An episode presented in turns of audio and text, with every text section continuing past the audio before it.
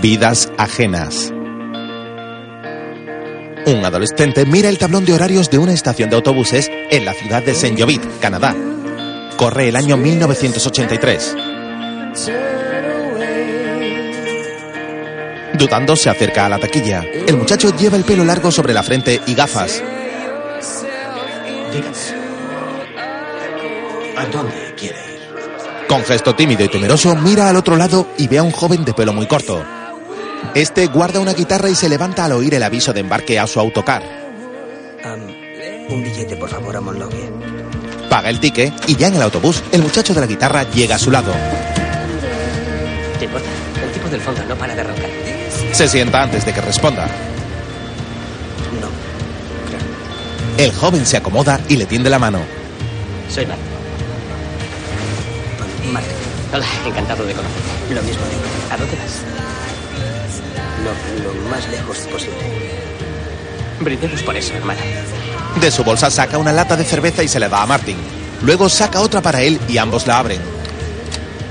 Salud. Con gesto tímido, Martin alza su lata y sonríe avergonzado mirando por la ventanilla. Momentos después, el autobús se detiene entre una gran humareda. Tenemos un pequeño problema con el motor. Les ruego tengan paciencia. Ah, mierda. Pasó lo mismo en St. Lawrence y tuvimos que tener paciencia durante casi ocho horas. Joder. Qué mal rollo. Qué cabronada. Martin ve cerca una tienda de alquiler de coches. 385 dólares, en efectivo. Solo tengo tarjetas de crédito. ¿No sabe leer? Solo en efectivo. Martin saca un sobre con billetes. ¿Ti- ¿Tienes carne? Lo tenía, pero me lo retiraron. Tendrás que conducir tú. Tras pagar el tímido muchacho el importe, suben al coche y recorren una carretera secundaria en la vieja ranchera. Ambos beben cerveza mientras viajan y Matt saca la cabeza por la ventanilla.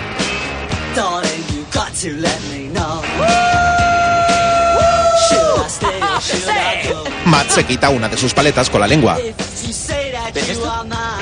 se la muestra y se la vuelve a colocar en el hueco. Es falso. ¿Qué te pasó? Un regalito de mi padrastro. Me lanzó de un lado a otro de la cocina y dejé los dientes incrustados en la pared. Mi madre lo presenció todo.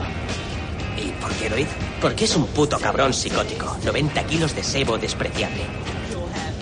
Pero se la devolví. ¿Tú también le diste? Lo pagué caro. Al día siguiente me metió en una academia militar. Pero no me gusta seguir las normas de los demás, ¿sabes? La puta gente y sus putas normas. Por eso salté por el muro hace unos días. Ahora voy a Seattle a tocar música. Toma la guitarra del asiento trasero y comienza a tocarla. Tengo los blues de un militar. Tengo los blues de un militar. Tiene mi coco, mi alma no. Surge un reventón y el coche se descontrola por unos momentos hasta que Martin consigue detenerlo. Lo siento, tío. ¿Qué, qué, qué- qué idiota soy? Me, me he despistado. No importa, tío. Esta cafetera lleva rueda de recambio. Mierda. ¿Has cambiado alguna vez una rueda, Martin? Me lo imaginaba. Vale. Tomando el gato y las herramientas, se agacha junto a la rueda. A ver, ¿qué ha pasado? Esto lo arreglo yo en un momento. No tardaremos nada. Pero conduciré yo. ¿Vale? Martin, de pie a su lado, asiente. Matt intenta desatornillar las tuercas de la llanta. Joder, qué fuerte va. Haciendo tremendos esfuerzos, consigue aflojarla un poco y luego un poco más. Mientras tanto, Martin advierte que a lo lejos se acerca un vehículo por la carretera. Matt está aún en cuclillas junto a la rueda en el lado del asfalto y el tímido muchacho mira el coche venir con cierta intranquilidad. La primera tuerca siempre es la más difícil de quitar. Las otras salen fácilmente. Martin aún parece más nervioso mirando a Matt y al vehículo que viene. Tenemos la misma estatura, ¿verdad? ¿Qué? Le da una patada en el pecho. La furgoneta que pasaba junto al coche se lleva por delante a Matt. Luego da varias vueltas de campana y termina por salirse de la carretera. Martin está excitado por lo que acaba de hacer y sonríe ligeramente al ver el resultado. Luego va hacia la camioneta que está boca abajo. El golpe la ha dejado abollada y por el parabrisas roto ve que su conductor está aprisionado y bañado en sangre, probablemente muerto. Después de comprobar el estado del conductor que ha atropellado a su compañero de viaje, Martin da la vuelta y camina muy despacio. Los pasos del aparentemente tímido joven se dirigen bajo el cielo gris del atardecer hacia el lugar donde yace el cuerpo. El herido respira con dificultad y está moribundo y tendido en la carretera. Entonces Martin, de pie a su lado, lo mira con parsimonia. Despacio se arrodilla y le quita la cartera del pantalón. Examina el contenido de la billetera y se la guarda en su propio bolsillo. Luego se agacha hasta poner su cara junto a la de Matt. Entonces le conforta con una mano en la cabeza rapada y la otra sobre el hombro del muchacho ensangrentado.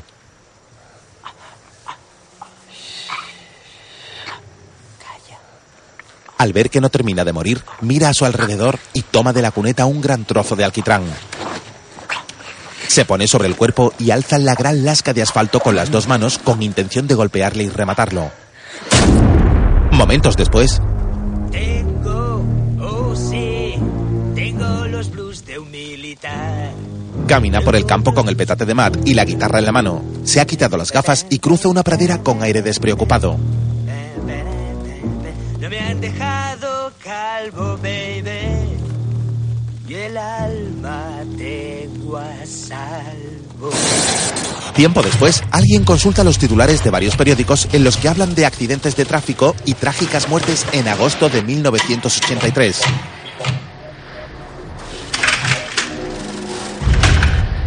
Algunos documentos estudiados son certificados de defunción expedidos en Quebec, Canadá. Mientras tanto, un hombre se coloca unas lentillas. Otros papeles son denuncias en los que se relata una desfiguración facial junto a la causa de la muerte. El hombre que se pone las lentillas tiene los ojos azules y el pelo rubio. Nuevos titulares de prensa hablan de un cuerpo encontrado en 1987. El que se ha puesto las lentillas se corta el pelo rubio y se pone unos guantes de látex para teñirse de moreno. En ese mismo año, otros cuerpos son encontrados quemados. Mientras tanto, el hombre que se ha teñido se afeita navaja. Una sucesión de noticias relatan la desaparición de más cuerpos y la falta de sospechosos. El hombre que está cambiando su aspecto manipula un carné canadiense quitando su foto. Seguidamente pone otra foto en su lugar. Más y más noticias hablan de casos sin resolver. Se trata de muertes de hombres de mediana edad y se detalla su estatura y peso. Los casos llegan hasta 1992. Entre tanto, el hombre se ha cortado los rubios vellos del cuello y de los dedos. Luego se frota las huellas dactilares con una piedra pómez.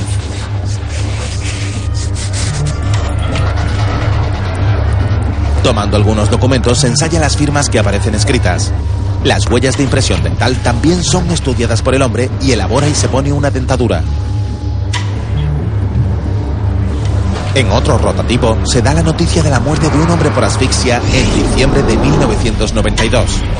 El informe consta de un dibujo en el que se describe la asfixia por garrote con una cuerda provista de dos asas. Un cartel anuncia la desaparición de un hombre de 35 años, pelo rubio y la misma estatura y peso que las otras víctimas. Ya en la actualidad, en Montreal, Canadá, una excavadora trabaja en unas obras. Los obreros con sus cascos deambulan por el lugar mientras la excavadora continúa sacando tierra de un agujero. El operario que maneja la máquina vuelve a meter la pala en la zanja. Cuando la saca cargada de nuevo, observa que entre la tierra hay un cuerpo. Enseguida para el brazo de la pala y deja el cadáver a la vista. Tiene la cara desfigurada, pero se trata de un hombre de mediana edad con el pelo largo. En esa misma ciudad, el puerto está muy transitado. Allí atraca un ferry cargado de personas y vehículos. Una mujer de avanzada edad y rubia camina muy deprisa y mirando constantemente hacia atrás. Luego corre por la pasarela muy nerviosa. Adelanta a los otros viajeros y al llegar al puerto busca la ayuda de un policía. Agente, agente, necesito su ayuda. He visto a mi hijo en el ferry. C'est quoi votre problème, madame Mi hijo está muerto. Murió hace 19 años. Pero ese era mi hijo. Pasó justo delante de mí. Nuestras miradas se cruzaron. Y él me reconoció. Una madre nunca se equivoca con estas cosas. No sé cómo explicarle lo peligroso que era. No, era no. Ahora está en una comisaría. Es. Mi hijo es un hombre muy peligroso. En la misma comisaría, unos policías recopilan documentos y fotos sobre una mesa. Es celle-là aussi. Merci. ¿Qué haces? Preparando un dossier para el agente Scott. ¿La agente Scott? No entiendo por qué. Tiene que meter a otra persona. Lo tenemos todo controlado. No tenemos nada, Joseph. Eso es porque no ha habido tiempo. Solo necesitamos un par de días más. ¿Ya ha llegado? Llegó en el vuelo, pero no la encuentran. He dicho a Gerard que investigue si ha arriesgado el equipaje. solo viene a asesorarnos, ¿verdad? No es una cuestión de territorio, Paquet. Hace años que no teníamos un asesinato como este. Y lo primero que hace es traer a otra persona. Venga ya. Este asesinato me preocupa. Necesitamos ayuda, no tenemos nada. Llámame en cuanto llegue. El superior se marcha dejando a Joseph Packet y a su compañero allí. Mientras tanto, el viento mece las ramas de los árboles en el campo donde la noche ya ha caído.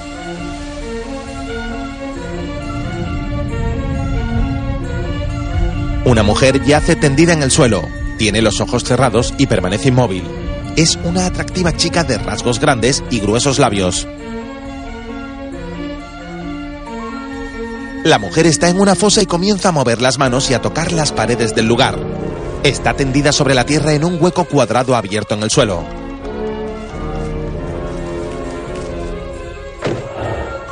Un ruido llama su atención y al fin abre los ojos. Estando en esa posición, llegan Packet y el otro policía a la zanja y la apuntan con linternas. Ella se levanta. Eso es increíble, joder. ¿La agente especial Scott? Sí. La esperábamos en comisaría. Eso es una tumba, ¿lo sabe? Sí, ya lo sé. Al salir del hueco, se dirige al superior que acaba de llegar. Hola, Agente Scott. señor comisario. Hola. Veo que te has instalado bien. Hmm. Estos son Joseph Paquet y Emile Duval. Llevan la investigación. Mucho gusto. Encantada de conocerles. Gracias por invitarme. No lo hicimos. Estamos seguros de que la víctima fue asesinada en otro lugar y que la trajeron aquí. Eh, Yo. Yo creo que fue premeditado. ¿Qué? Creo que fue premeditado y que el asesino eligió este lugar porque ya lo había acabado antes. Fíjense en una cosa. ¿Ven, ¿Ven las esquinas? Están pulidas. Son simétricas. Las proporciones son, son precisas. Mide un metro ochenta. La víctima medía 1,77. Sí, exactamente. Creo que le estuvo observando un tiempo.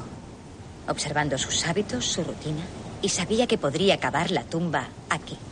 ¿Y cómo supo que la víctima estaría aquí cuando él quisiera? Ahí hay un camino para bicicletas.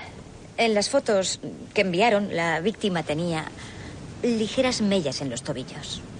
Supongo que provenían de pinzas de ciclista. Así que también existe un elemento sexual. El estrangulamiento, la amputación de las manos, los golpes en la cara. Eh, Es táctil, es inmediato. Es lo que a él le pone. Y eh, quería que ustedes encontraran el cuerpo.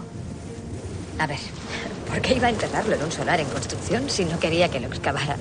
¿Eh? Ya en las dependencias forenses, la agente Scott se unta una loción bajo la nariz y se pone unos guantes de látex. Toma una lámpara portátil. Mientras, en la puerta del depósito esperan impacientes el comisario, Packet y Dival. Este último sujeta un pañuelo en su nariz por el olor. Dentro, la agente especial reconoce las heridas en el cuerpo del cadáver. Tiene unas cicatrices bajo los tobillos y con la lámpara observa sus antebrazos sin manos. En una silla cercana, una chica lee una revista y mira de reojo a Scott. Ahora la investigadora está alumbrando a la cara de la víctima y le aparta el pelo. Se queda estudiando su rostro fijamente. Momentos después, sale de la morgue para encontrarse con los tres policías. ¿Sus ojos han sido arrancados o siguen dentro del cráneo? Lo ignoramos. Supongo que estarán haciendo... Una reconstrucción del cráneo, sí, por supuesto. Lo están haciendo ahora. Bien, ¿Hemos terminado? Sí. Vale, bonne nuit. adiós. No te preocupes por Paquet. Es muy impulsivo. Quiere entrar siempre a saco. Me parece normal. Me alegro de volver a verte, Iliana. Significa mucho tenerte aquí. Luchada en la tumba. Mis investigadores creen que eres como una especie de bruja. Me han llamado cosas peores. Ya lo sabes. Lo sé. En el laboratorio comienzan a hacer la reconstrucción facial de la víctima. Después de limpiar su cráneo, le colocan ojos de cristal y marcas en la cara para rellenarlo con masilla.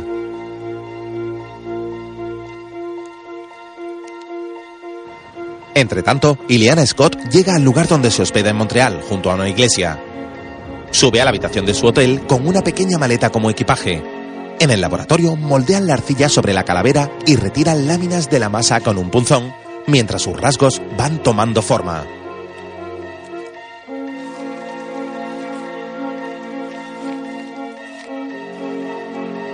Mientras Iliana está tendida en la cama, tiene una idea. Se sienta, toma un poco de papel celo y se pone de pie sobre las sábanas. Después pega las fotos de la víctima en el techo.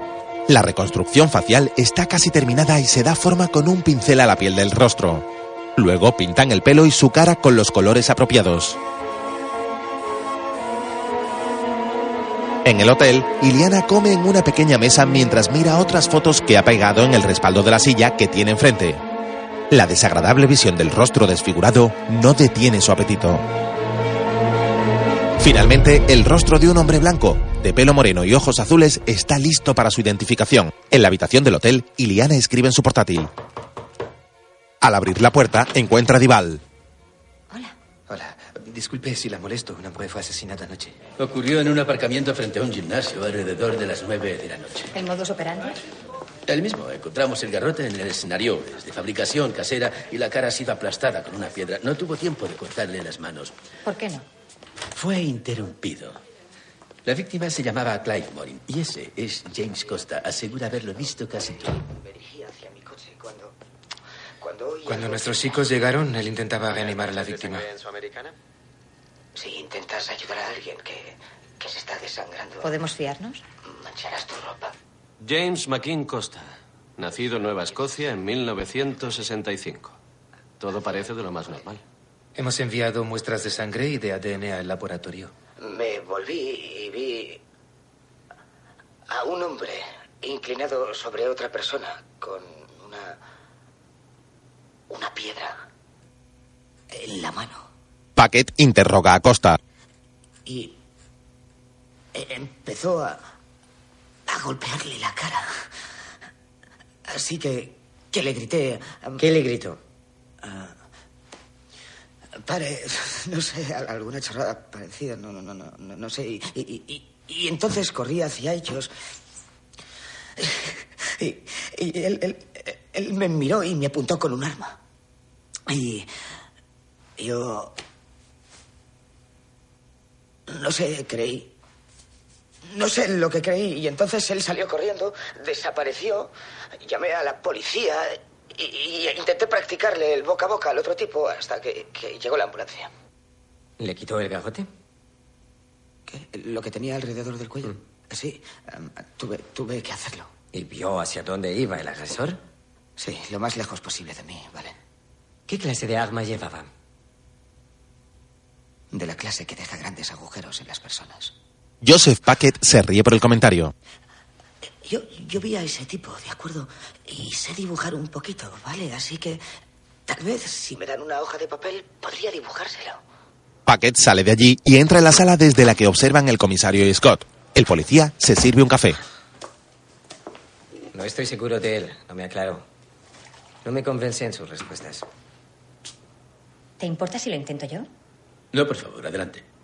Joseph le dirige una mirada resentida al comisario e Iliana entra en la sala de interrogatorios. Hola. Pone en la mesa una libreta y un lápiz ante el sospechoso. El hombre es joven, delgado, de pelo corto y castaño. La agente se sienta frente a él al otro lado de la mesa. ¿Es otra poli? En cierto modo, sí. Soy la agente especial Ileana Scott. ¿Agente especial? Soy del FBI. Estoy ayudando en el caso.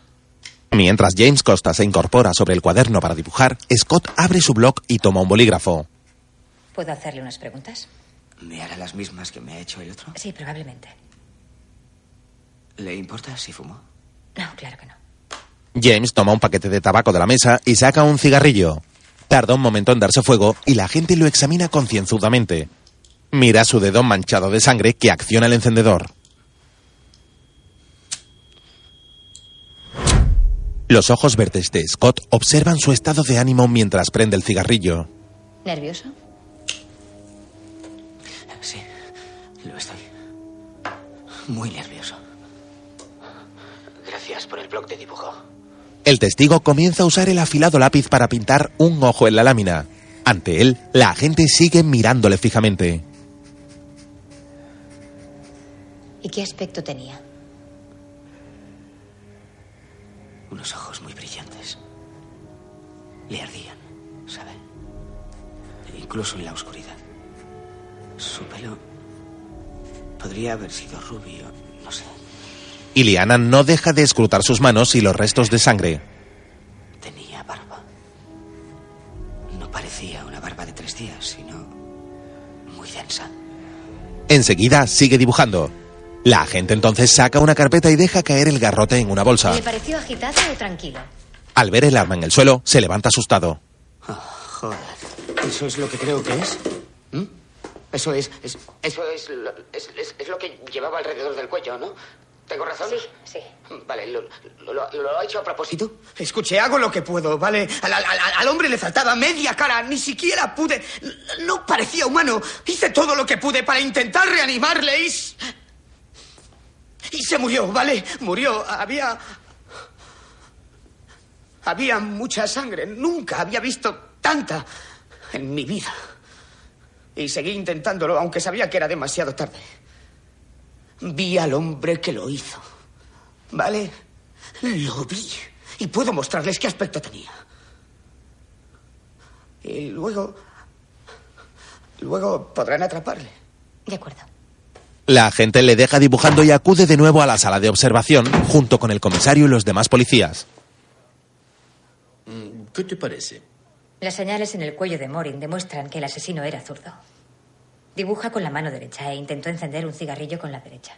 Necesitaremos algo más que eso, ¿no creen? Sí, ya lo sé. Hay una carpeta encima de la mesa. Contiene el perfil, las pruebas, las notas. Si fuera el asesino, lo más probable es que intentara echarle un vistazo. Los psicópatas siguen patrones cerebrales muy diferentes. Si pronuncias palabras como eh, árbol, sofá, casa, violación, incesto, crimen, el cerebro de una persona normal cambia. Su lóbulo frontal reacciona. Los psicópatas no reaccionan. La violación y el crimen les importa tanto como ponerse a cenar. No hay conexión emotiva. Desde mi punto de vista, creo que cuando él vio el garrote, reaccionó con auténtico horror y asco. Costa pone el retrato en el cristal tras el que se ocultan los agentes. El cerebro de un psicópata.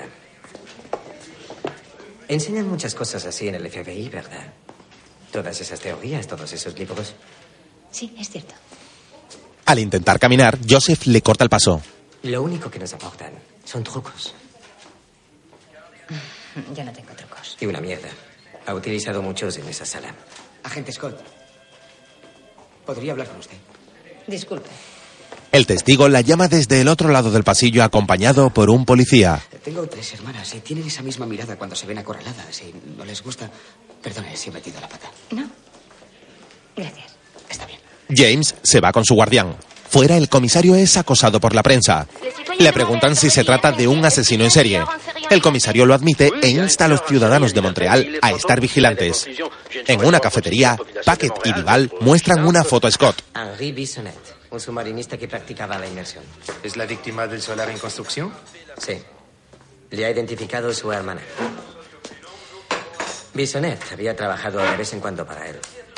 Su hermana también ha dicho que desapareció hará un par de semanas. Pero sus tarjetas de crédito se han seguido utilizando.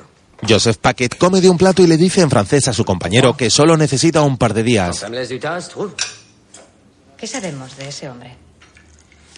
Vivía en un apartamento.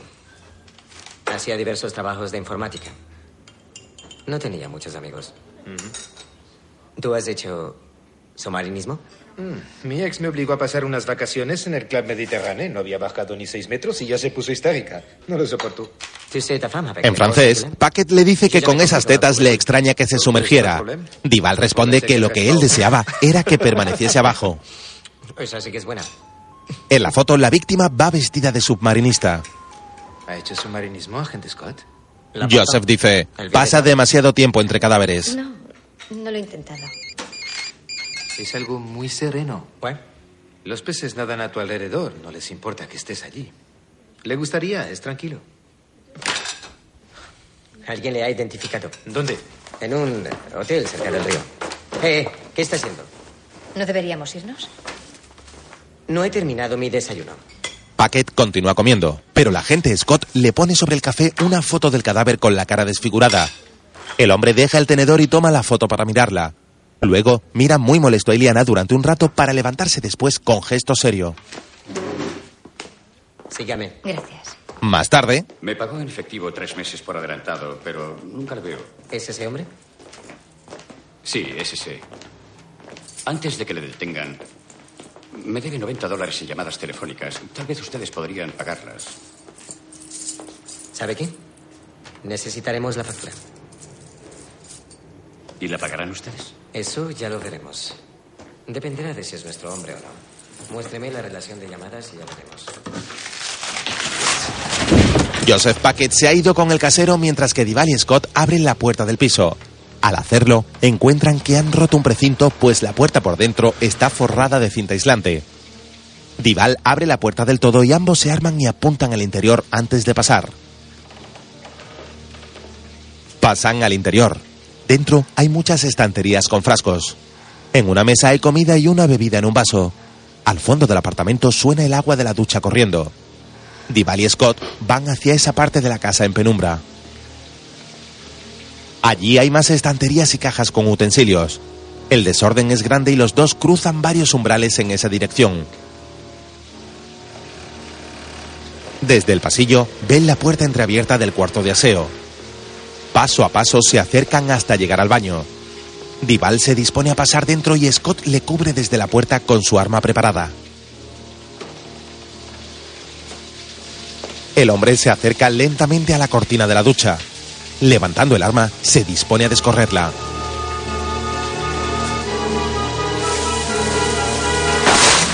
Al hacerlo, ve que no hay nadie dentro. El agua cae desde la ducha y en el suelo de la bañera hay unos extraños dispositivos de goma. Scott, viendo que no está, sigue adelante y camina hacia la siguiente puerta. Esta conduce a una estancia que es el dormitorio. Aunque también está lleno de estanterías con cajas, en medio hay una cama. A un lado la luz se cuela por una ventana cubierta por plásticos y un extractor en medio de ella.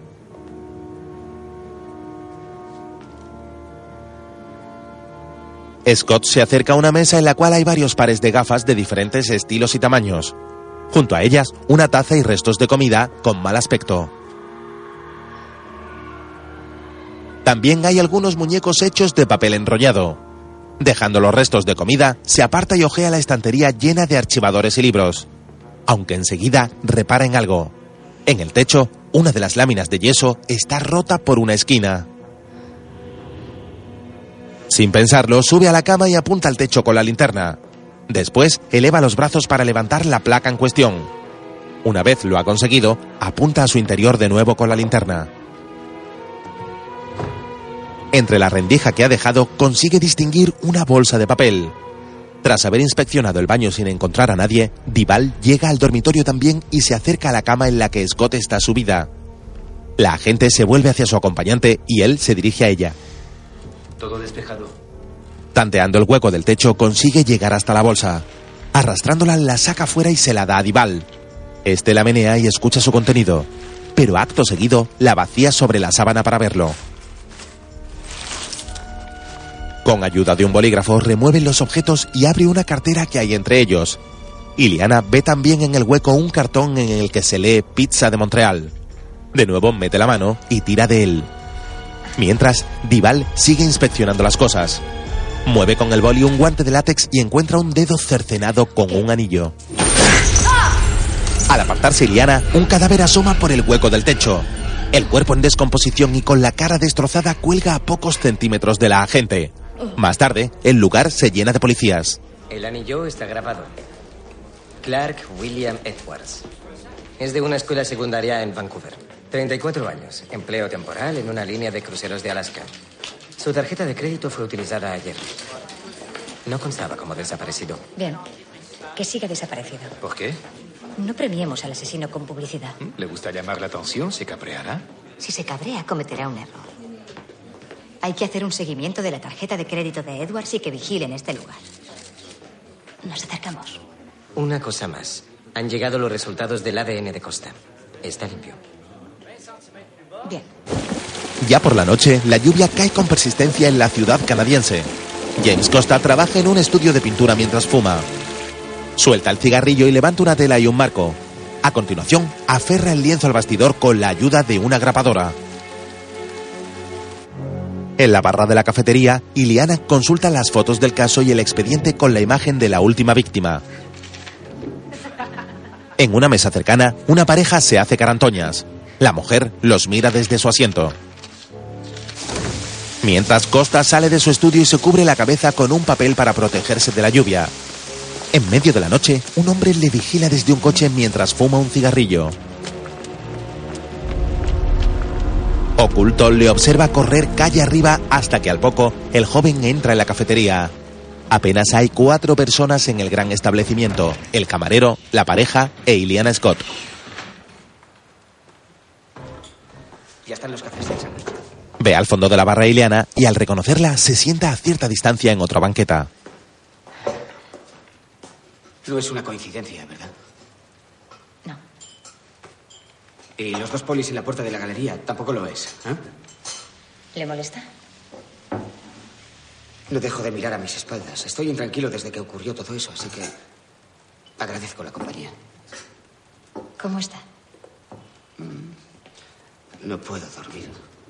Pero no importa. El, el viernes inauguro una exposición con un montón de cuadros. Si no los vendo, me arruinaré. Estoy inmerso en mi trabajo, como usted. El camarero le trae una bolsa y James paga. Quédeselo. Gracias. Por cierto, ¿ha habido respuestas al dibujo? Es posible. Extrañado por la respuesta, Costa se acerca a la mujer. Estás siendo imprecisa. Se sienta a su lado y suelta el paquete en la barra. La mujer aprovecha su cercanía y se vuelve hacia James. Aquella noche, ¿recuerdas si Morin se defendió?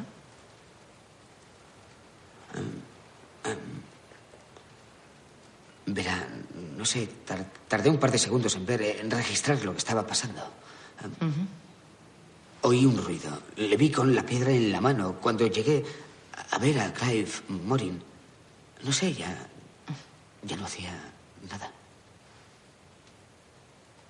¿Dónde aprendió a hacer el boca a boca? En ningún sitio. Verá, y- y- intenté hacer el boca a boca, pero solo hice lo que pude, no sé. y- imité lo que había visto por la tele. Scott repara en que tiene tiritas en dos dedos. ¿Me mira los dedos? ¿Está mirando esto? Lo está mirando todo. No, esto es. Esto es. ah, yo construyo mis propios marcos. ¿Sabe? Y, y cuanto más se acerca a la exposición, peor puntería tengo. Ella se ríe mientras James ve que en la barra hay varios vasos vacíos. Me gustaría invitarla a tomar un café. Pero creo que tiene un problema de adicción. Bueno, el primer paso es admitirlo. ¿Eso es sentido del humor? ¿Eso es lo que era? Lo es. Vaya. ¿Qué escribe? ¿Qué es? Pone su nombre y un número en la esquina de una hoja del blog que luego arranca. El número de mi móvil, por si recuerda algo más. Cualquier cosa podría ser útil. Está bien. Gracias. Gracias. ¿Le, ¿Le apetecería venir a la inauguración el viernes por la noche? Creo que le gustaría. Hay muchas piezas extrañas, perturbadoras. Adiós. Sale de la cafetería siendo observado por ella. Al día siguiente, Dival conduce un coche en el que viaja también Scott y Paque. El que se hospedaba en ese apartamento llamó 20 veces a ese número. Rebecca Asher. Hace tres semanas declaró haber visto a su hijo muerto en la terminal de ferry de Quebec. ¿Y qué sabemos de ella? Sesenta y tantos años, eh, no tiene marido, vive sola. En la soleada mañana llegan a una gran casa de un barrio residencial y ella se apea. Creo que puedo hacerlo yo sola. ¿De acuerdo? Joseph le dice a Duval que ella se cree que puede manejar el caso como quiera, pero Iliana le responde en francés. Si soporto tus bromas sobre mis tetas, creo que podré interrogar a esta mujer. Asombrado, Paquet dice, ella habla francés. Ya dentro de la casa, Ya sé que ha visto su retrato en las noticias, señora Asher, pero le pido que lo examine más detenidamente, por favor. Por supuesto. la anciana rubia del ferry suelta una copa que tiene en la mano y toma las fotos. ¿Podría ser su hijo? Podría serlo. El de la foto es rubio y con barba. La agente Scott examina el vaso del combinado y mira a su alrededor deteniéndose en una jaula con dos pájaros. Le reconocí en el ferry. Llevaba barba. El sombrero calado sobre la frente, pero sus ojos eran inconfundibles. Y hacía así con su oreja. Es un tic nervioso que arrastra desde la infancia. No conseguí que dejara de hacerlo. ¿Le pidieron que identificara un cadáver hace años? Me enseñaron los restos de alguien que había sido atropellado por un camión. Ah, no puedo decir que estuviera preparada para verlo. No, claro que no. Lo siento. Echando otro vistazo a su alrededor, la policía se levanta.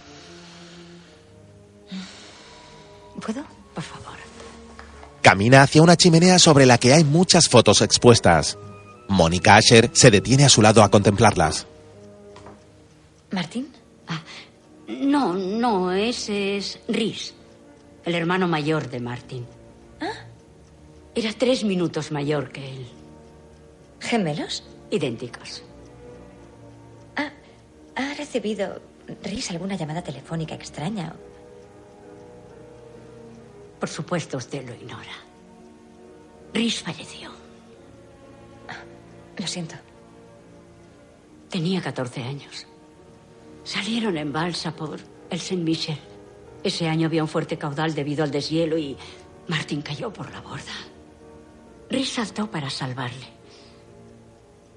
Solo Martin alcanzó la orilla. Debió de ser espantoso para usted. Lo fue. También lo fue para Martin.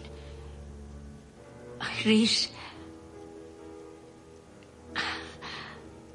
era muy carismático, extrovertido. Después de su muerte, Martin cambió extrañamente de carácter. Se volvió violento. A los 16 años robó casi todas mis joyas y se fugó. La policía de Saint-Joby me llamó pocos días después y me dijeron lo del accidente. Esa es muy bonita. Ah, sí. Las vacaciones de verano en Fort Rupert. ¿Y esa? Ah, esa fue la primera vez que fuimos a escuchar la sinfónica, la flauta mágica. Claro. Qué ricura. Lo era. Era adorable. Ileana sigue repasando las fotos, advirtiendo que nunca aparecen juntos. Toma una que está detrás. Ese es Martin. Tenía que llevar esas enormes gafas. Algunas veces no lograba diferenciarle si no las llevaba puestas. Deme la foto. Ya la coloco yo. Mónica la pone detrás de las demás. Oh, me he dejado el bolso. Enseguida. Ya voy yo. La señora Asher vuelve sobre sus pasos y deja sola a Iliana. De nuevo, la agente mira a su alrededor con los brazos cruzados a la espalda. Entonces siente una corriente de aire que mueve la borla de una llave puesta en un mueble. Pero vuelve Mónica en ese momento. Aquí lo tiene. Gracias. Y gracias por su tiempo. Ha sido de gran ayuda. Me llamarán cuando le encuentren, ¿verdad? Por supuesto. Gira la cara y ve la borla moverse. El aire parece venir de detrás del aparador. Fuera le esperan los dos policías. ¿Y bien? ¿Cuánto tardan en exhumar un cadáver? Pasado un tiempo, abre la tapa de una tumba en la que cae el agua acumulada. Con ayuda de una grúa, sacan el féretro y lo llevan al depósito donde la chica que leía en una esquina mientras Iliana examinaba a la primera víctima es ahora la que examina el cuerpo exhumado.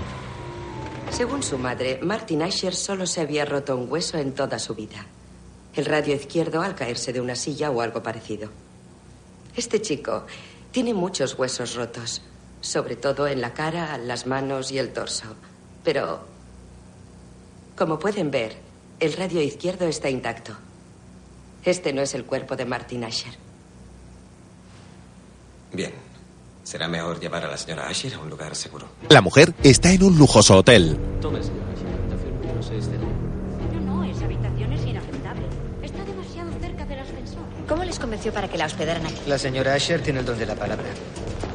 Está ocultando algo. Hay una puerta en la casa que está escondida detrás de una librería. Su casa está bajo la protección del departamento, pero eso no significa que podamos entrar a registrarla. ¿Y si quien lo hace es un agente del FBI testaruda y que no está familiarizada con las normas? Bueno, eso ya sería otra historia. Con la luz del ocaso, la agente Scott llega al enorme porche de la casa de Mónica Asher. Con una linterna alumbra la puerta, se pone de rodillas y ayudándose con dos ganzúas manipula la cerradura sin forzar la puerta. Abre la casa y entra. Enseguida camina hacia la estantería. Con poco esfuerzo, la separa de la pared y abre la puerta que ocultaba. En la oscuridad busca la llave de la luz. Pero esta no prende ninguna bombilla. Entonces vuelve a coger la linterna y la enciende para descender por una escalera de madera. El lugar parece un desván. Por lo que puede ver con la leve luz del foco, la suciedad y los chismes acumulados son muchos.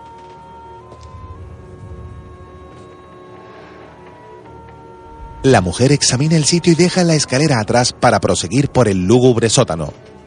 Al fondo, una ventana deja entrar la poca luz que hay en el exterior. Hacia la ventana se encaminan los pasos de Iliana que continúa alumbrando los muebles viejos y lámparas de cristalinas lágrimas que hay allí abandonadas.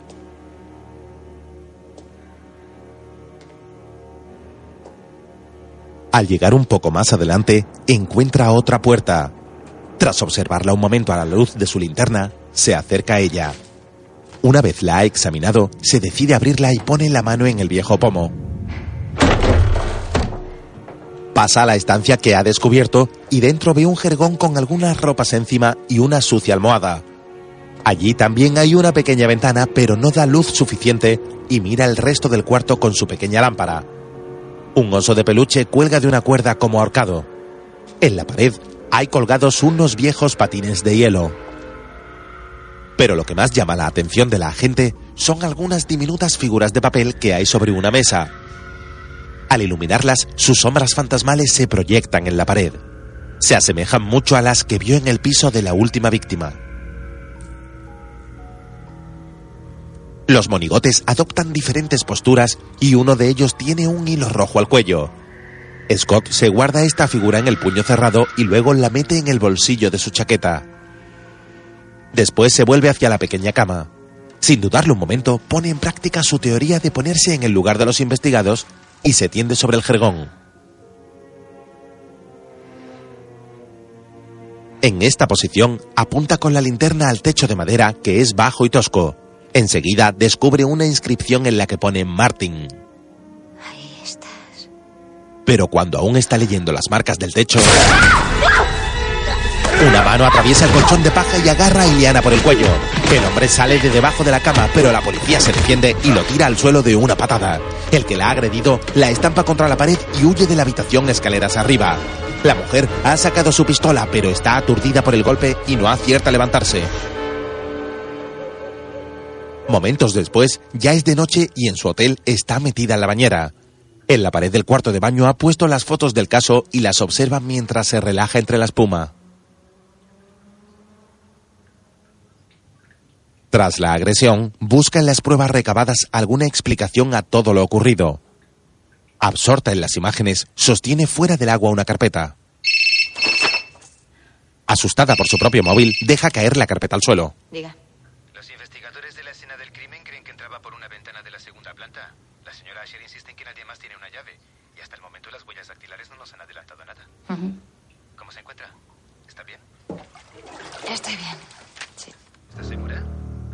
Estoy bien. Iliana, Leclerc sabe que entró en la casa y cree que fue acto muy arriesgado. ¿Podrían llegar a la comisaría una hora antes mañana? Por supuesto. Le veré allí. Mira las fotos de los desaparecidos tiradas por el suelo. Al día siguiente, Robar vidas. Eso es lo que ha hecho Martin Asher durante casi 20 años. Su primera víctima, sin identificar, lo encubrió con un accidente de coche fingiendo su propia muerte para asumir la identidad del chico. Hay un intervalo entre ese asesinato y el de Henri Bisonnet, pero eso no significa que Asher estuviera inactivo. En nuestro sistema de identificación criminal hay 19 asesinatos sin resolver. El modus operandi coincide en 11. La mayoría llevaban vidas solitarias, o sea que nadie les echaría en falta. Henry Bisonet, Asher le mata, vive en su apartamento, usa sus tarjetas de crédito e incluso paga sus impuestos. Nada extravagante, sencillamente vive la vida de Bisonet. Luego lo cambia por Clark William Edwards y siendo Edwards acecha a Morin. Todos esos hombres tienen algo en común, algo que él desea. Simplemente una vida diferente de la suya. He conocido a su madre. Asher tenía un hermano gemelo a quien ella prefería. Y el tipo no soporta ser quien realmente es ni por un momento. Cada vez mata con más frecuencia. Es como un cangrejo ermitaño. Cuando una concha se le queda pequeña va en busca de otra. Bien, chicos, el mensaje está claro, ¿no? Está ahí fuera buscando a su siguiente víctima. Gracias, Iliana. Más tarde, Está bien. Acaban de forzar la puerta de la galería de James Costa. ¿Solo se han llevado mi agenda electrónica y un talonario de cheques, nada más? Cortaron el sistema de alarma. Eh, Sí, ya, y, y no parece ser un, un típico robo. ¿Qué ha pasado esta noche, señor Costa? Está bien, escuchen. Hago todas mis llamadas a Europa de noche. Siempre hago los embalajes de noche. Estaba aquí y me apetecía un café. Fui a la cafetería de enfrente. Volví aquí, habían forzado la puerta y mi escritorio estaba revuelto. Creen que ha sido él, ¿no? Vamos a asignarle más agentes para vigilar su apartamento, señor Costa. Hasta estar seguros de que esto no ha sido nada. Esto responde a mi pregunta. Clark William Edwards. Joder. Va a encontrarse con Clark William Edwards mañana por la noche. ¿Es cierto? Sí, es un posible comprador. Ayer me llamó su representante. Podría ser un cliente importante. tras explicarle los pormenores del caso, Me toman el pelo. Tendremos agentes de paisano protegiéndole.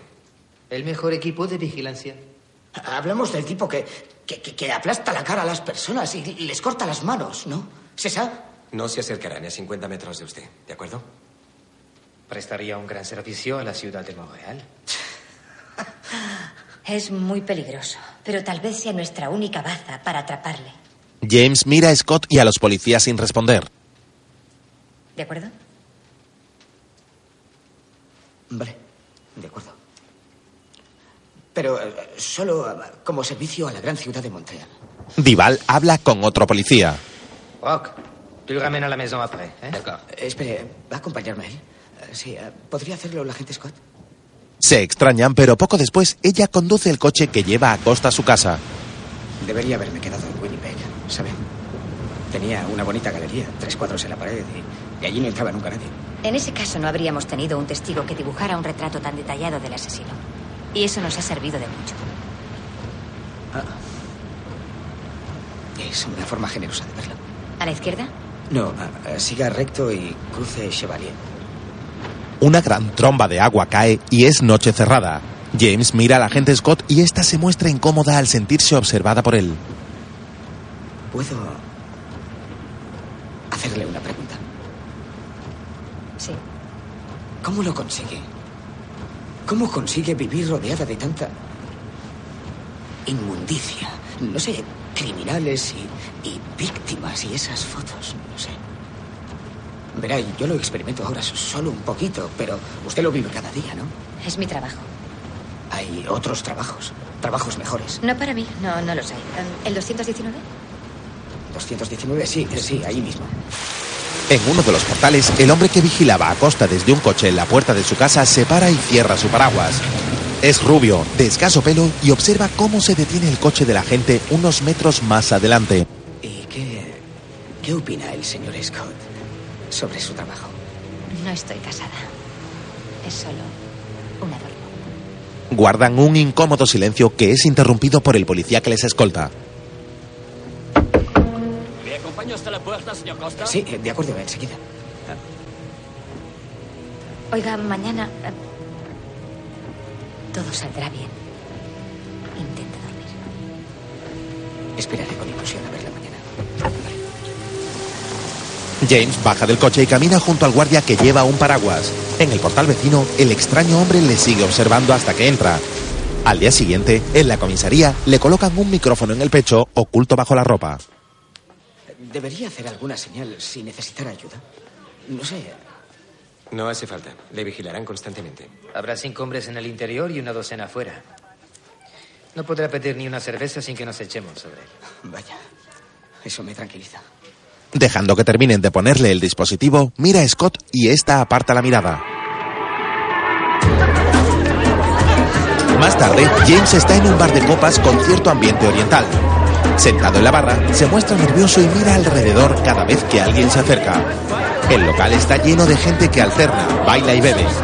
Alrededor de él, todos se divierten mientras que James está sumido en el fondo de su vaso.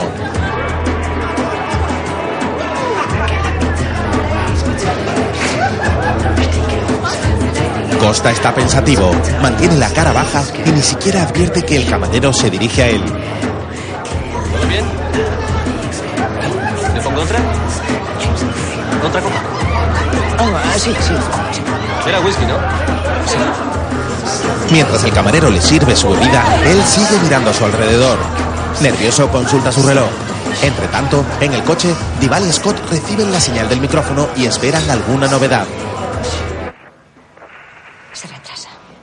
Sí, cierto. Por la puerta entra un hombre. La oscuridad del local solo deja ver su silueta y James no logra distinguir su cara. Otros hombres solos dan vueltas por el bar y Costa duda de si alguno es a quien espera. Al volverse de nuevo hacia la barra, toma su cigarrillo y sigue esperando. Pero entonces advierte que alguien ha dejado una servilleta con un mensaje. En él puede leer, vaya a los servicios.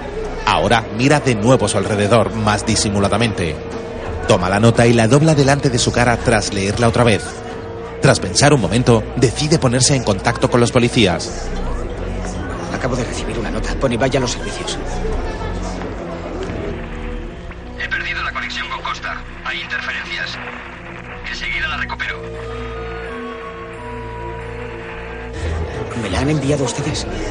I- Iré, ¿de acuerdo? James se levanta y mira sigilosamente en todas direcciones. Comienza a caminar muy despacio, estudiando las caras de los que le rodean. Sigue andando lentamente entre la gente que se divierte en el bar. Su cara es de preocupación. Me oye alguien, joder. Hola. Enseguida llega a la entrada de los servicios, sube unas pequeñas escaleras y se vuelve hacia la sala de nuevo. Finalmente se gira y se dispone a pasar. Voy a entrar a los servicios. Espero que estén vigilando. Una vez dentro, cierra la puerta y el lugar parece vacío. Después, camina frente a los lavabos y se sitúa frente a una de las puertas de los urinarios.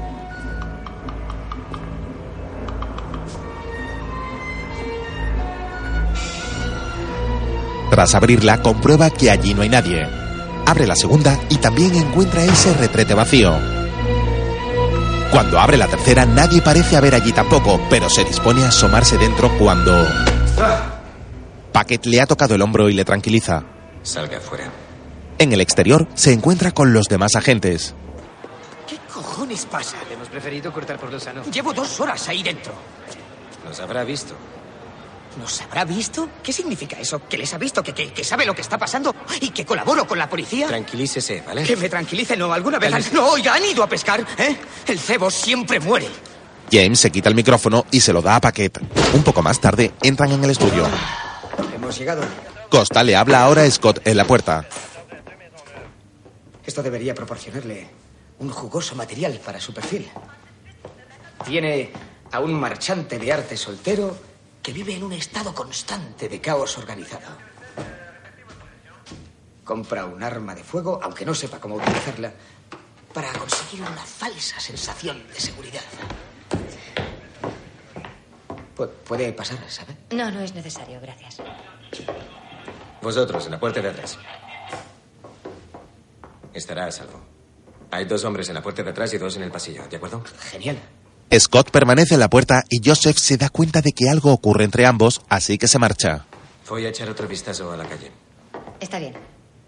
Si necesita algo, contacte conmigo, Duval o Paquet. Eh, Sí, eh, antes en el bar. eh, No pasa nada. No, re- realmente desearía no haber perdido los nervios.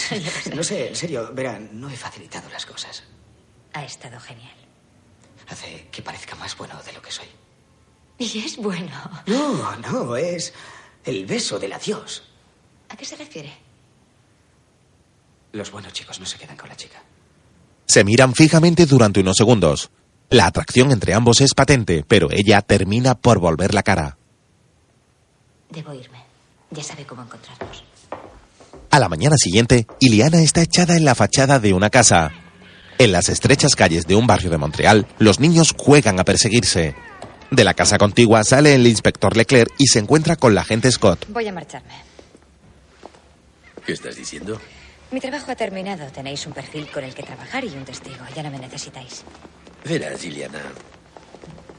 Necesitamos a alguien para meterse en la mente de Ashley. Ya lo sé. Y tenéis un sospechoso. Pero puede que con eso no baste.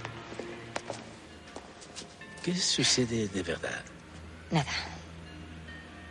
Por favor, ¿qué ocurre? Podría tener una reacción hacia el testigo. Una reacción. Favorable.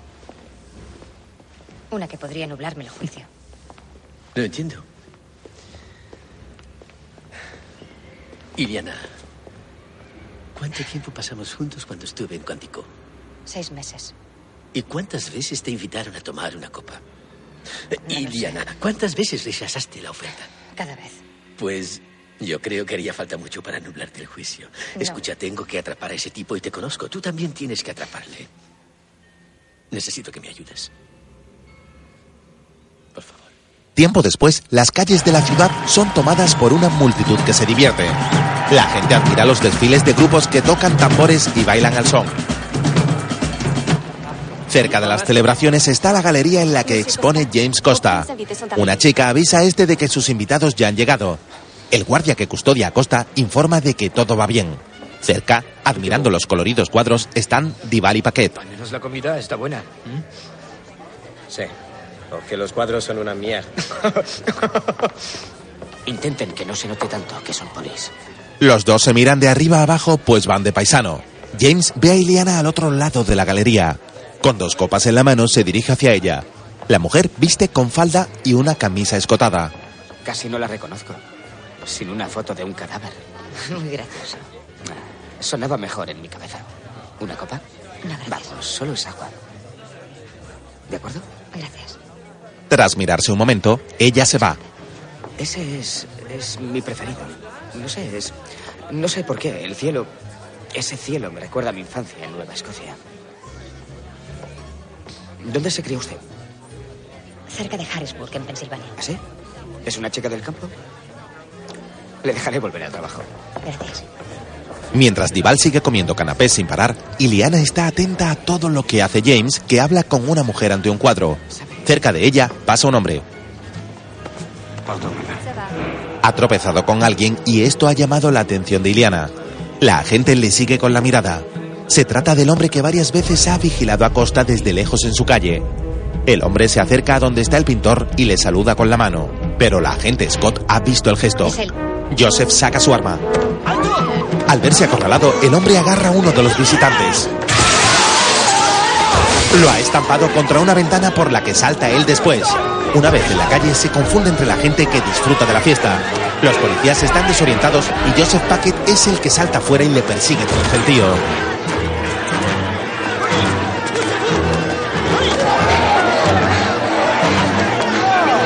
Desde lejos ve la cabeza de pelo rubio alejarse del lugar mientras empuja a algunas personas. Ahora Iliana persigue también a ambos por la calle.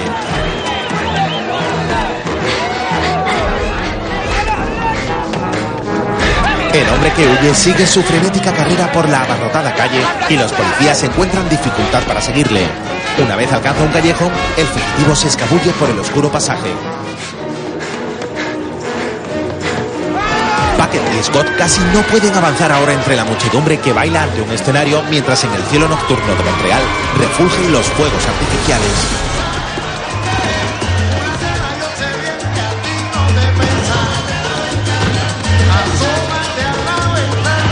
Iliana sube unos escalones y mira sobre las cabezas del público, pero es imposible distinguir a nadie entre tanta gente. Joseph camina aprisionado entre el gentío, pero ya no encuentra al perseguido. Los fuegos de artificio acompañan la alegría de todos mientras los policías solo sienten frustración. Más tarde, se reúnen con el comisario. Y vuelve a andar suelto. Lo perdimos en la multitud. Aquello era un caos de mierda. Un caos de mierda. ¿Y Costa? Pasó un buen susto, pero no está herido. ¿Cuál crees que será su siguiente paso? Creo que considera a James Costa un asunto pendiente, así que... Tenemos una reserva para Costa en el vuelo a Toronto de las 8 de la mañana. Sí. Quiero que uno de los dos le acompañe personalmente al aeropuerto. Bien, iré yo. Podéis retiraros. Se marchan del despacho. A la mañana siguiente, Dival llega al apartamento de Costa. Ah, hola. ¿Le importa llevarme esto, por favor? Llevamos un poco de retraso. Sí, lo sé, lo sé. Lo sé, ya voy. Bien. Dival sale con las cosas que le ha dado Costa. Un cuadro, un portalienzos y un maletín dirigiéndose al coche. Dentro, James sube a su habitación y toma el recorte del blog con el número de Iliana escrito. En la habitación de su hotel, Iliana está pensativa mirando por la ventana. Tras unos instantes, toma su arma y las llaves para salir de su habitación.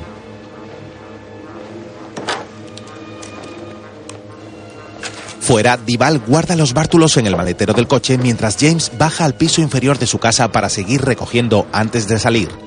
Pero el hombre que le acosa abre una puerta y aparece tras él. Al oírle encender un cigarrillo, James se vuelve muy lentamente hasta que lo ve allí fumando. Hola, James. ¿A dónde vas? Dival hace que el coche patrulla se marche mientras él se queda esperando. Dentro, el acosador da otra calada y se acerca más a Costa. No irás a marcharte.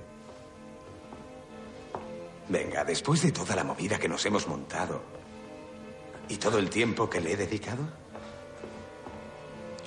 siéntate. James camina hacia atrás, tropieza con una silla y aprovecha para sentarse. Hay un agente de policía en la puerta de tu apartamento. Y no he podido evitar fijarme en qué has hecho el equipaje. Tira el cigarrillo al suelo y lo pisa. Y eso no me gusta. Agarra por el cuello a James y lo arrincona asfixiándolo. Fuera, Dival se desespera mirando el reloj. Creía que tú y yo teníamos una relación especial. De esas que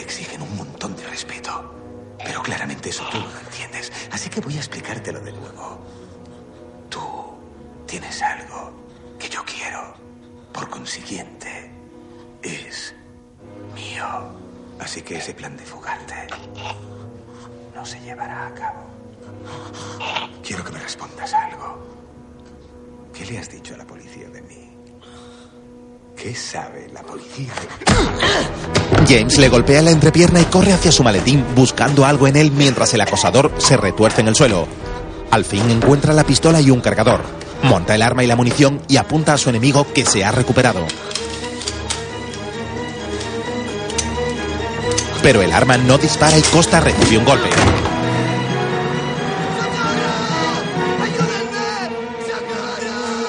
Fuera, Dival oye los gritos de James por la ventana y sube a auxiliarle. Enseguida llega en su coche la agente Scott. Los dos hombres forcejean en el suelo cuando entra Dival. Suéltela. He dicho que la suelte. Se refiere a la pistola. Fuera, tras aparcar y ver el coche de Dival con el maletero abierto, Iliana sospecha algo. Sin ninguna duda de que algo pasa, sube al escuchar los tiros en el piso. Da una patada a la puerta y entra descubriendo en el suelo a Dival con varios disparos. Asegurándose en cada esquina, pasa al interior con el arma por delante.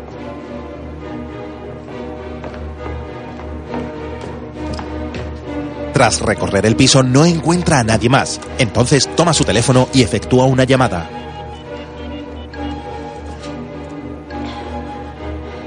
Hay un agente herido en el 219 de Saint Amélie. Tras buscarle las pulsaciones a Dival en el cuello, se lamenta.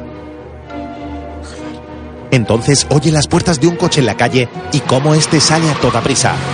Baja y al verlo irse conducido por Costa, la agente Scott sube a su deportivo para seguirle.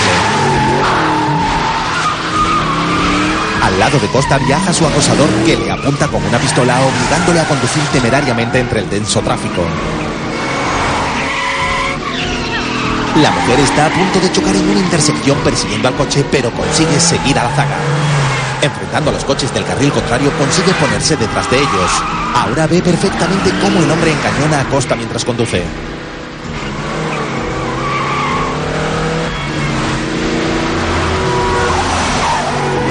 El primero de los coches toma una curva muy cerrada y se pone a adelantar a un tráiler en la siguiente curva. Iliana le sigue y al querer adelantar al camión ve que sus perseguidos están en un carril al que no puede acceder.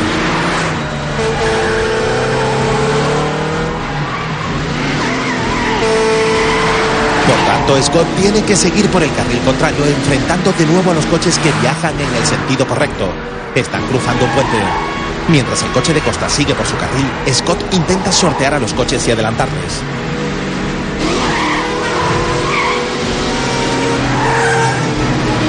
Pero James, bajo la presión del hombre que le obliga a huir, no puede evitar chocar contra un camión estacionado en el puente. Tras el impacto, el hombre que le engañonaba se incrusta en el parabrisas. Iliana, viendo el accidente, no puede evitar chocar con varios coches y terminar recibiendo un rizazo. James intenta abrir la puerta de su coche, pero está atascada. Iliana sale del suyo un tanto aturdida. Su chaqueta está enganchada y se la quita para salir. A la vez, Costa sale por la ventanilla del coche siniestrado. Viendo al hombre sangrando sobre el capó, coge la pistola del asiento. ¿Está muerto? ¡Ha muerto! ¡Está muerto! ¡Ayúdame! ¡Está muerto!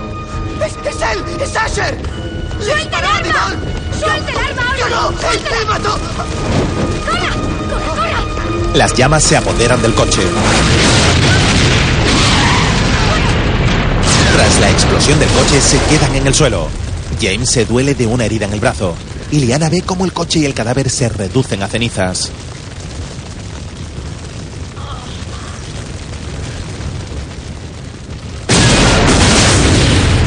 El coche explosiona por segunda vez en medio del puente. Luego, en el hospital, cosen la herida del brazo de Costa.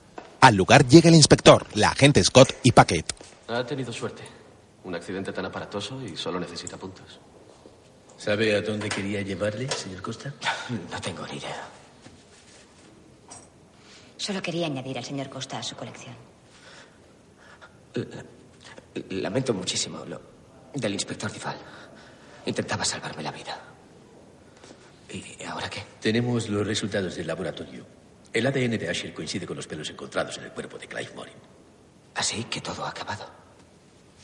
Necesitaré su declaración y algo de papeleo. Aparte de eso, sí, todo ha acabado. Se comportó muy valientemente en ese coche, señor Costa. Estrecha su mano. Ha estado genial. Ahora la estrecha Iliana. Gracias. Tardan un instante en separar sus manos. Paquet se percata de esto y no le ofrece la suya. Adiós. Por la noche, Iliana está en su habitación despegando las fotos del techo. La mujer está de pie en la cama. Solo lleva una bata y acude a abrir la puerta. Cuando lo hace, se encuentra cara a cara con Costa. Los dos se miran sin hablarse. Dejando la puerta abierta, el hombre camina hacia ella con gesto ansioso y la mujer anda hacia atrás.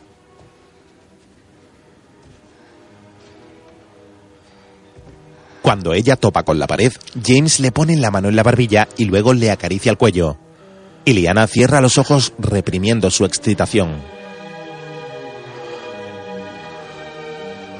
Luego Costa baja la mano y comienza a dejar al descubierto su pecho.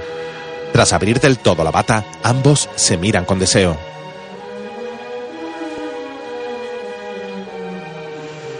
Entonces el hombre le acaricia los muslos quitándole la prenda. Ella le abre el pantalón y luego le aprisiona con sus piernas subiéndose en brazos de él. Se besan apasionadamente mientras James hace fuerzas contra ella en la pared.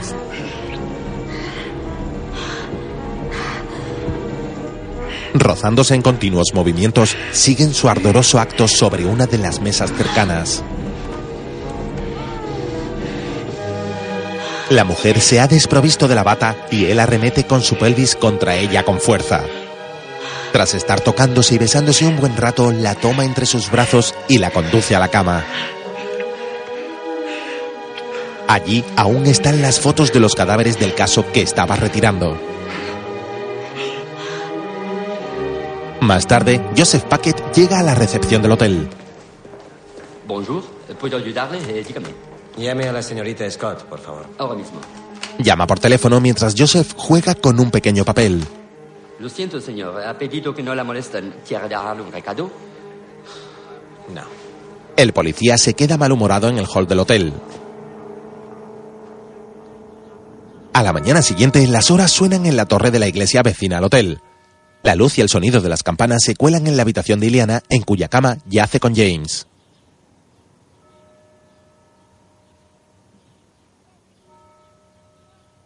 La mujer se despierta y toma contacto con la realidad. A su lado ve al hombre con el que ha pasado la noche de pasión. Tras pensar un momento aún tendida en la cama, decide levantarse.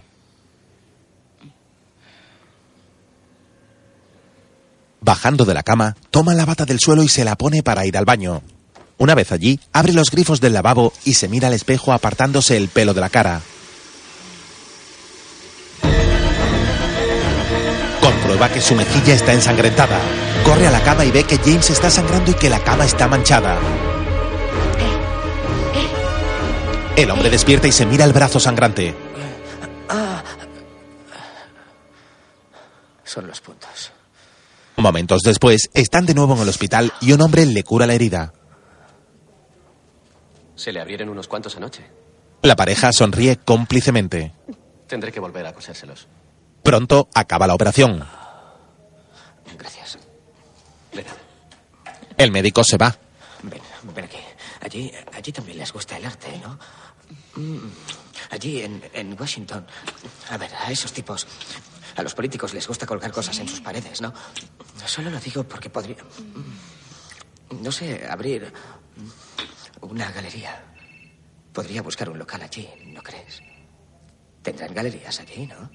Ella le mira tiernamente mientras suena el teléfono. Corre al bolso y busca su móvil mientras vuelve el doctor. Encuentra el teléfono y se serena antes de contestar. Scott. ¿Ya ha llegado?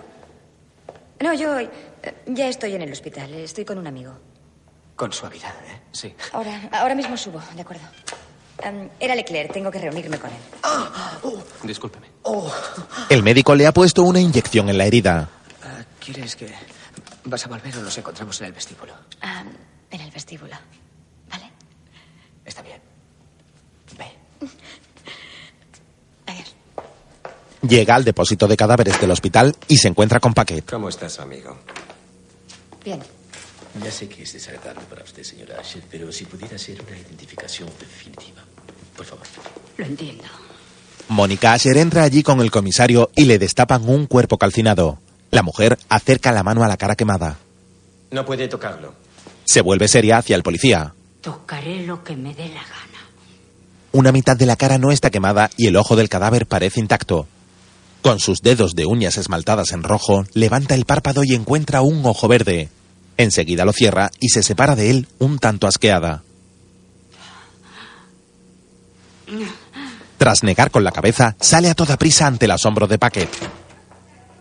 Vieja chiflada. Iliana sale tras ella, pero la anciana se mete en el ascensor del que salen algunas personas y la puerta se cierra. Señora Asher. Señora Cuando comienza a moverse el ascensor, nota que alguien está tras ella. Hola, madre. Se trata de Costa, que viaja tras ella en el elevador. La mujer, horrorizada, se apresura a pulsar el botón de alarma, pero él se interpone impidiéndolo. Mónica retrocede hasta ponerse contra una pared. Arriba, Iliana sigue ante el ascensor, pero opta por usar las escaleras. James Costa, que en realidad es Martin Asher, solloza ante su madre. Yo solo deseaba. Deseaba quererte. Pero tú no me dejabas. Siempre preferiste a Reis. Y podrías haberme tenido a mí. Para siempre. Pero lo estropeaste. Lo estropeaste. Todo, madre. Mientras Iliana se apresura a bajar por las escaleras, Mónica Asher se enfrenta con una sonrisa a su hijo. Aparta, Martín. Se coloca un palmo de su cara y le pone la mano en el pecho. A mí no me das miedo. La agente Scott sigue bajando por la escalera de caracol del hospital. En el ascensor, Martin pone su mano sobre la de su madre y sonríe. La agente sale de la escalera y corre ahora por un pasillo en un sprint frenético. El ascensor pasa del piso tercero al segundo y enseguida se abre ante Iliana que ha llegado justo a tiempo. Cuando las puertas muestran su interior, Iliana Scott se queda petrificada. Dentro, la señora Asher yace en el suelo y en cuclillas sobre ella está Martin con las manos ensangrentadas. Ambos se miran un instante, pero la puerta se cierra. Iliana parece mareada y el pasillo le da vueltas alrededor, comprendiendo quién es James Costa en realidad. Llegan Paquet y el comisario Leclerc. Ella camina con la mirada perdida hacia ellos.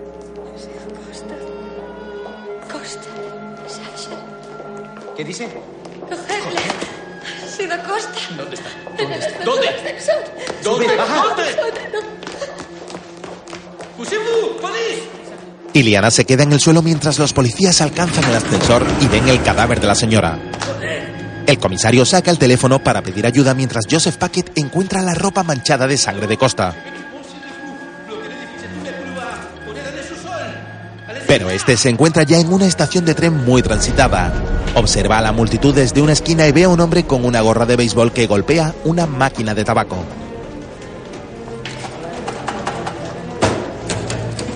Se fija bien en su altura y en sus rasgos.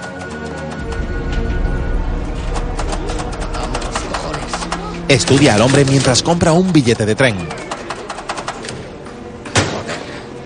El de la gorra desiste y toma su petate para marcharse. Martín lo alcanza momentos después con un paquete de tabaco en la mano. Oiga, los he encontrado en la máquina. ¿Son suyos? Sí, son míos. Iba a comprarme un paquete de tabaco y... La policía irrumpe en el estudio de Costa y encuentra material oculto en algunas cajas. Es una tapadera. No confía en nosotros, pero confió en ella y la hizo venir para follar con el asesino. El caso estaba cerrado. Ha mostrado en todo momento una actitud muy profesional. ¡Y una mierda! Cuénteselo a Tifal. ¿Se acuerda de Tifal? ¿Y del pobre cabrón del depósito? Entiendo cómo te sientes. Si tiene algo que decir, dígamelo. ¿Qué? ¿Qué ha dicho? He dicho que si tiene algo que... ¡Paquet! Es suficiente. Estoy bien. Joseph le ha dado una bofetada. Entre tanto, el tren ya está en marcha y Martin le da fuego al hombre de la gorra. Después, ambos fuman y conversan en el pasillo. En los últimos cuatro años he estado cazando talentos para la liga, ¿saben? En Quebec, Alberta, Manitoba, Columbia Británica. Cada vez que me entero que hay algún crack en potencia. Ya. Así que viaja mucho. Sí, con el tiempo te acostumbras. Será duro para su mujer. No estoy casado. ¿No? Así que vive con, con sus, sus dos hermanas, ¿no? Ah, Susan y Debbie. Debbie, eso. ¿Y dó- dónde están ellas? En nuestra ciudad, en Trackery. Trackery, se juega. Se juega mucho al hockey, ¿no? Por supuesto. No hay otra cosa que hacer en esa puta ciudad. Ya. ¿Y, y usted jugaba de niño? Sí, un poco. En el equipo juvenil del estado.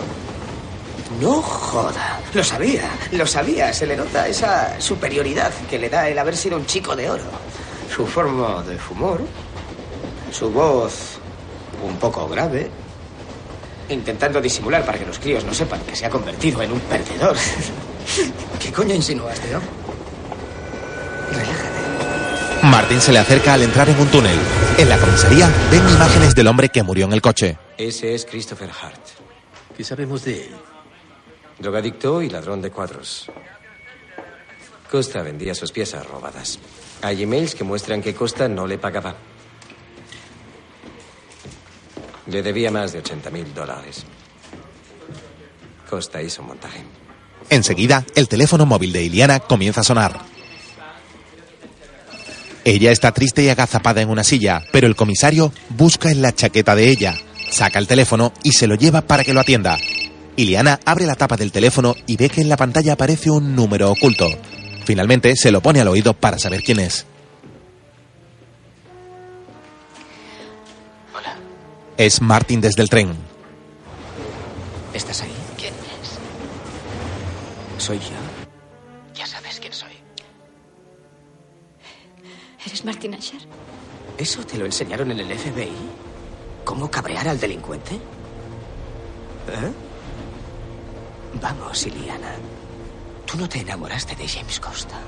Una persona tan preciosa y poderosa como tú no se enamora de un marchante amariconado. ¿Vale? Ese, ese tío no, no era nada. Yo no le robé la vida, la viví por él. Yo era lo mejor que jamás le había sucedido a ese tío. veías, le mirabas a él. Y me veías a mí. Y yo te miraba a ti. Y te veía a ti. Eres. Eres preciosa. Somos iguales, ¿vale? ¿Tengo razón o no? No. Sí, sí, sí, sí, que la tengo. Que te follen. ¿Que me follen? Que me follen. Fui yo quien te follé. ¿Recuerdas cuando hicimos el amor rodeados de fotos de personas muertas? Admítelo, Iliana. Una persona normal no disfrutaría tanto con eso como lo hicimos nosotros. Verás, correrme dentro de ti ha sido el mejor momento de mi vida y. Y ahora me siento muchísimo mejor. Todo me sale a pedir de boca. ¿Sabes?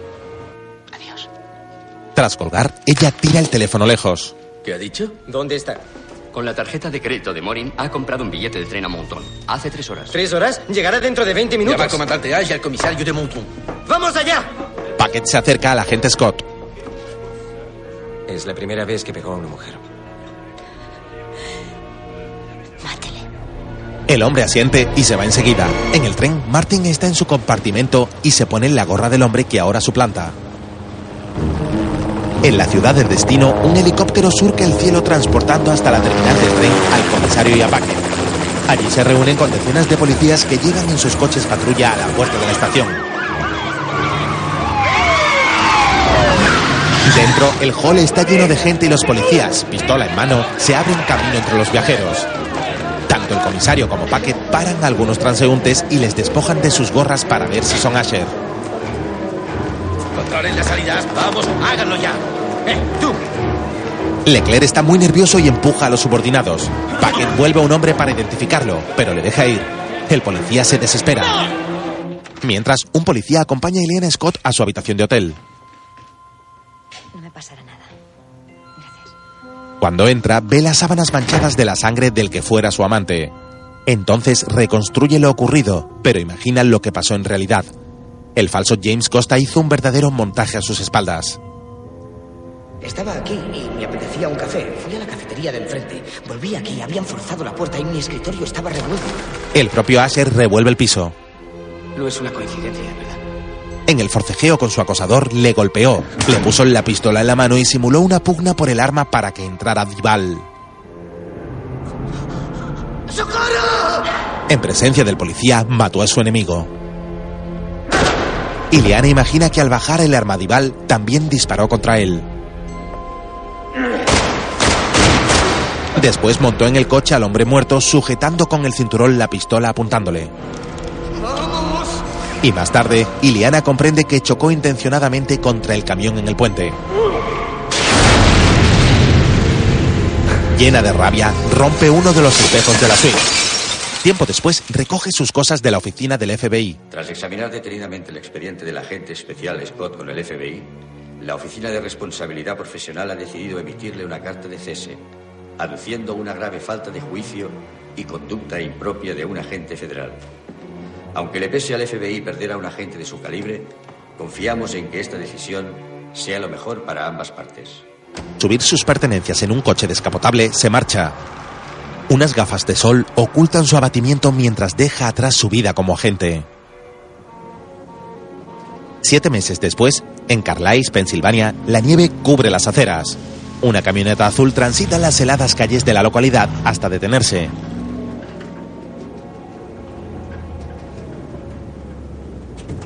Del coche baja Eliana Scott y entra en una pequeña ferretería que también es una oficina postal.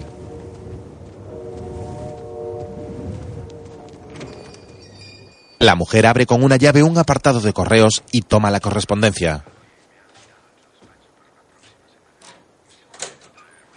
Luego cierra la taquilla y guarda las cartas para acudir al mostrador, donde la encargada le da un paquete de cartón.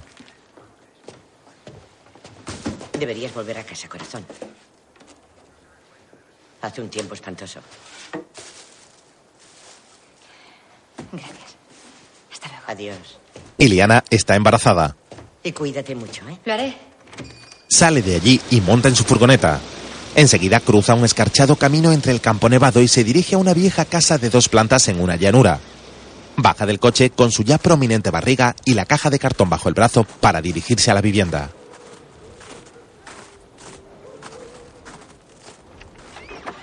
Entra por una especie de taller y un lavadero que conecta con la casa. Allí deja el paquete y el bolso para entrar luego en la cocina.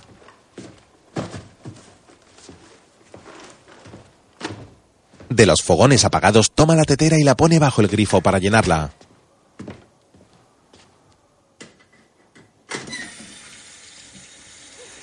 La guapa mujer mira melancólica por la ventana. Luego prende el fuego de la hornilla y pone a calentar la tetera. Una vez se ha quitado el abrigo, camina con un amplio vestido premamá en busca de las cosas que ha recogido de la oficina postal. Con mucha tranquilidad lleva entre las manos la caja de cartón a una mesa junto a una ventana. Una flor adorna el alféizar contrastando con la nieve tras el cristal. Toma unas tijeras para romper el precinto.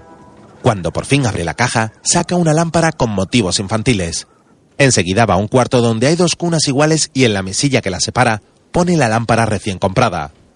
Monta la pantalla y pone la bombilla antes de conectarla.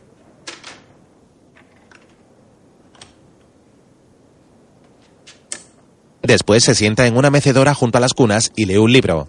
El viento sopla en el exterior y en la cocina comienza a silbar la tetera. El aviso hace que suelte el libro y se levante de la mecedora.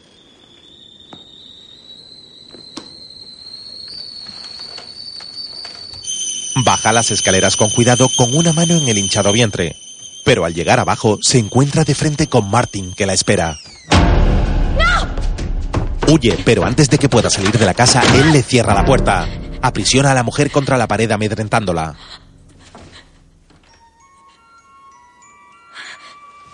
Luego la separa de la puerta de entrada tomándola por la mano. Te he asustado, perdona. Anda, siéntate.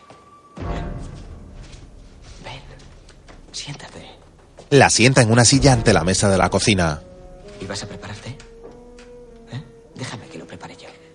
Al volverse Martin, Iliana palpa la tapa de la mesa por debajo, pero allí solo hay una funda de un arma vacía. ¿Qué estás buscando? ¿Eh? Ella solloza nerviosa. ¿Estabas buscando... Le muestra un revólver. ¿Buscabas esto? Ella no responde. Verás, me tienes muy confundido, Iliana. Sé que las tienes escondidas por toda la casa. ¿Eh? Esta la encontré detrás de la nevera. Tenías una debajo de la cama, otra en la bañera. Debe de darte mucho miedo vivir aquí sola, ¿eh? ¿Es por eso? ¿Tienes miedo? Seguí toda esa movida allí en Washington. Que, por cierto, me pareció un enorme montaje. Tenían suerte de tenerte. Mucha suerte. Pero de pronto desapareciste. Estabas ilocalizable. Aunque dejaste unas cuantas pistas. Me pareció muy fácil encontrarte. Vine aquí y vi que no había ningún poli. No hacías ninguna llamada. Toma. Le pone por delante una taza de té y se sienta junto a ella. Cuidado, está caliente. Cuando la iba a coger ella, él se la aparta. Y luego me fijé en que te crecía la barriga. Y supe que me esperabas a mí. Son niños, ¿verdad? ¿Gemelos?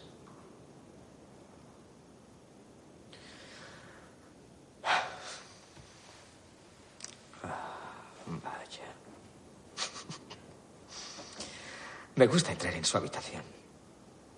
Se respira tanto amor y calor en ella. Puedo. Puedo imaginármelos jugando. Divirtiéndose. Y tú y yo. Mirándoles. Y riendo. Tú y yo.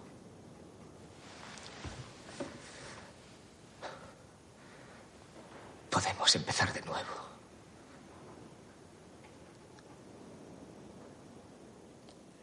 Podemos hacerlo. Yo no quiero. ¿Qué? ¿Qué has dicho? Que yo no quiero.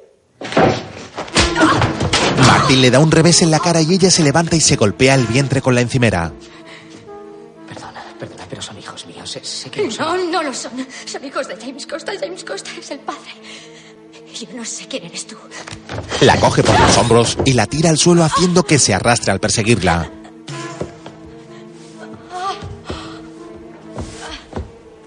A ver, ¿por qué has dicho eso? Ella repta con dificultad por su estado. ¿Por qué has dicho eso? ¡Retíralo! Vale, vale, vale, lo retiro. Lo retiro. Está bien. Está bien, anda. Levántate. Venga. Levántate. Iliana obedece y se incorpora lentamente llorando.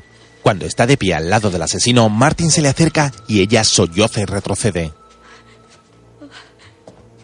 ¿Estás bien? Le acaricia la cara y el pelo y se pone aún más cerca de ella. ¿De quién son los niños? Tuyos. Son míos. Dame un beso.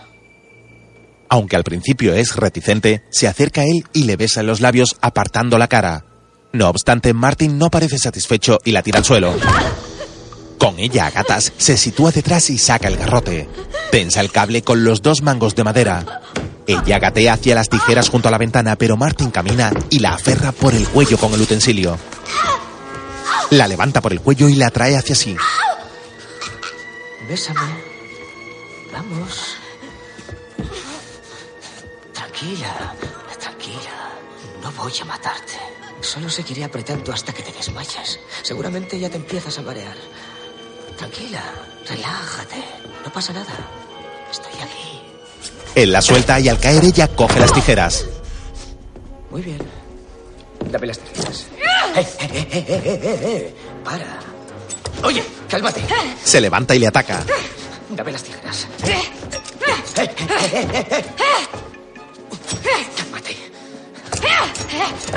Dame las tijeras, ¿vale? Una y otra vez le lanza ataques con ellas y él los esquiva hasta que le hieren una mano. Entonces Martin consigue quitarle las tijeras. ¿Qué estás haciendo, eh? ¿Qué te ocurre? Cálmate. Vale. Él la tiene cogida por detrás. ¿Vas a calmarte? No voy a hacerte daño, ¿de acuerdo? No quiero hacerte daño. ¿Vas a calmarte? Sí, sí.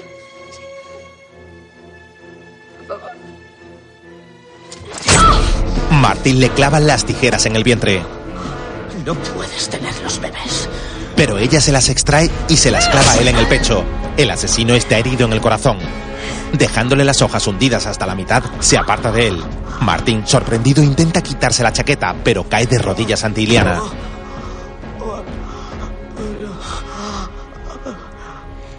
Todo lo que es lo que quería que vieras. El hombre está aún de rodillas y la mira. Respira con dificultad y no acierta a quitarse el arma de la herida. Ella se levanta lentamente el ligero vestido. Luego desata unas ligaduras y saca una barriga postiza tirándola al suelo junto a Martin.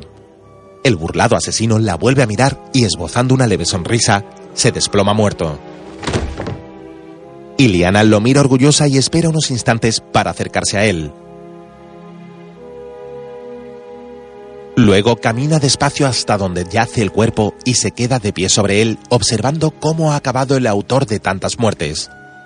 Mostrando su desprecio, continúa observándolo ya vencido.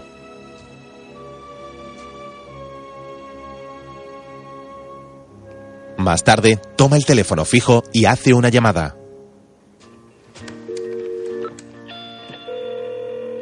Diga, comisario Leclerc. Leclerc, Estaba preocupado por ti. Está hecho. se acabó.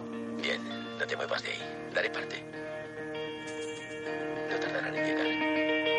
En la rústica casa, Iliana espera tras dar por terminada su misión, acabar con el hombre que robaba identidades para vivir vidas ajenas.